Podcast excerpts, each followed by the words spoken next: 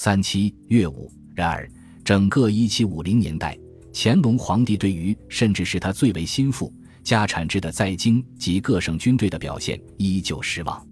如前所述，木兰围场是重要的训练、检验并保持骑射的竞技舞台。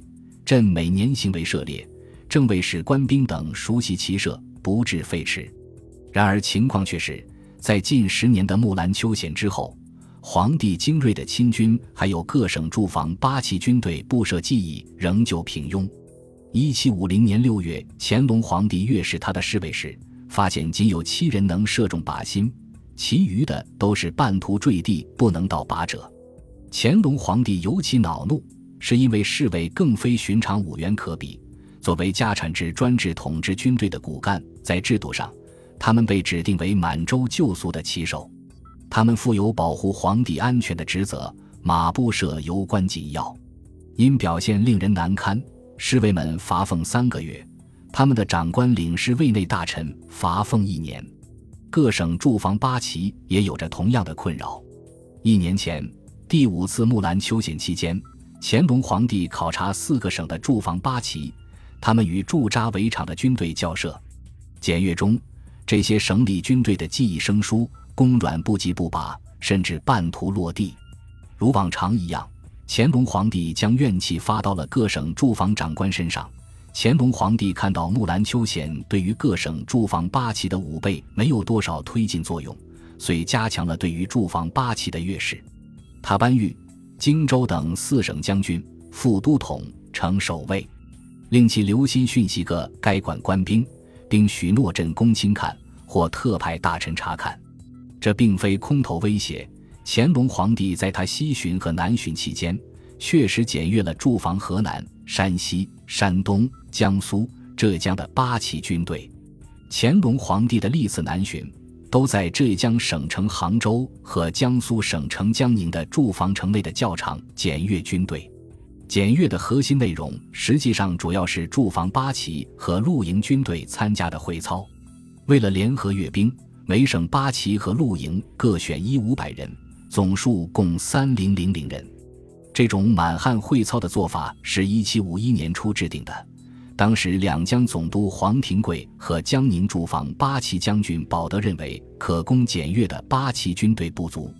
他们指出，江宁四分之一的驻防八旗驻扎镇江，从这个地方出发巡视长江和大运河的汇合处；其余的三零零零兵丁，或是参与最后备办南巡工作，或是忙于他们的日常职责。而总督黄廷贵手下约二零零零路营兵。大多数正在全省各地执行日常任务。黄廷贵和保德认为，若满汉各自分操备阅，为数既少，队伍不密，四不足以壮军威而整肃观瞻。他们强调检阅的视觉效果。他们请求举行会操。皇帝余允。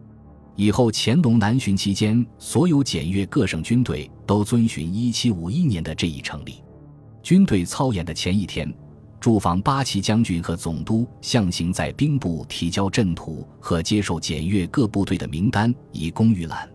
第二天检阅开始，海螺吹响，八旗人马在阅兵台前各就各位。吹海螺的兵丁在教场左右施力，信道插在阅兵台对面，有五十丈远。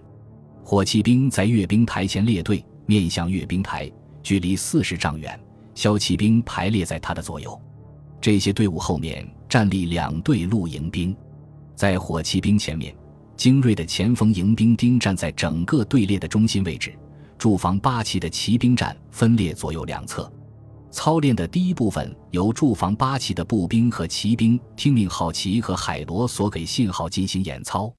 在这些队伍回到原位后，海螺停止吹奏，红旗摆动，火骑兵枪炮齐放，一次两队。海螺吹响，两队火骑兵前进一丈五尺，击鼓，两队炮兵前进，鸣锣止步。如此七遍之后，骑兵开始护卫火骑兵回到整个队形的后面。第十遍之后，所有枪炮齐发，红旗给出信号，火骑兵列队形成七个开口及七门。海螺吹过，陆营兵第一队前进入门，当他们与火骑兵队伍并齐时，海螺再次吹响，他们止步，同时呐喊。当第一队向前走出二十丈时，第二列露营兵也开始如此操练。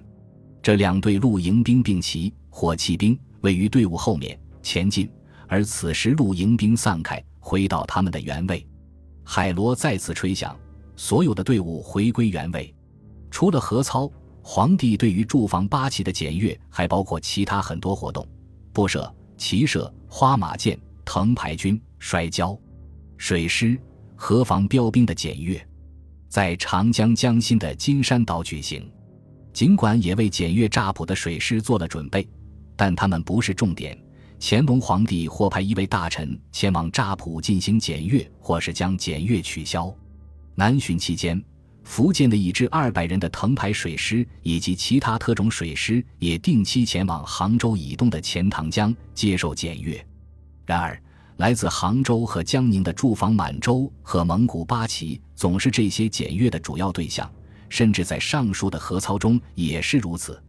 人们一眼就可以看出，乾隆皇帝对各省驻防八旗的检阅是一场高度仪式化的演练。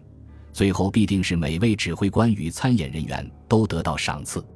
然而，在一些场合，乾隆皇帝剥夺那些技艺生疏者的奖赏，或是额外嘉奖表现突出的兵丁。换言之，皇帝的这些阅兵并非了无意义或敷衍之举。乾隆皇帝在纪念他于1762年检阅江宁驻防八旗的诗中重申了此点。乾隆皇帝将南巡期间检阅军队。视为评估各省安全机器的机会，并且是必要时在制度层面上予以实质性改变的机会。例如，乾隆皇帝在一七五零年代重组了江宁驻防八旗，这与头两次南巡的阅兵有直接关系。先是一七五一年，他取消了江宁驻防八旗的水师；接着一七五七年，他在京口建立了一支水师，归江宁驻防将军管辖。值得关注的是。谈及武备时，汉族士大夫显得急于站在朝廷的立场进行宣扬。例如，乾隆皇帝一七五一年抵达杭州，检阅该地区驻防八旗。当时，钱维成恭敬作诗一首，记述了这一场面。钱维成描绘了一种无法抗拒的敬畏感与期望，以及适合东方子弟兵的一以贯之的活力和纪律。然而，这些辞藻华丽的诗作掩饰了乾隆皇帝自己的忧惧。乾隆皇帝发现行间踊跃被常情，但他还是念念不忘军备的实际状况。承平时恐军容迟，文武邦英武备明。羽林救将今谁是？乾隆皇帝诗作上述最后几句暗指了康熙皇帝早年检阅同一驻防八旗的诗作：“雨林救将分防重。”使用过往作战能力和锐气的典故，传递出乾隆皇帝对于当前这一代军事指挥官的疑虑，与乾隆皇帝自己对于形势更为焦虑的技术比照阅读，钱维成的著作似乎是诗歌的尤高，旨在抚慰皇帝深层的关切。本集播放完毕，感谢您的收听，喜欢请订阅加关注，主页有更多精彩内容。